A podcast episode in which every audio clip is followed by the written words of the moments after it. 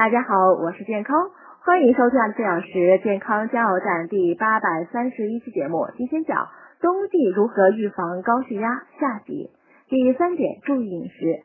高血压患者呢，应少吃高盐、高糖、高脂食品，多喝水，多吃黑木耳、山楂、洋葱头等软化血管的食品。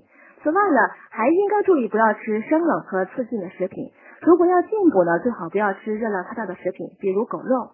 第四点，注意起居，保证睡眠。早上起来时呢，不要起得太猛，以免高血压引起头晕、头痛等症状。最好在醒来四五分钟之后再起床。此外呢，高血压患者还应该按时按量服药，不要私自调整药量，而要遵循医嘱，保持心情开朗和情绪稳定，少生气，对于预防高血压也有很大的帮助。明年实行收费收听哦，优惠倒计时还剩二十三天，详情请看底部菜单。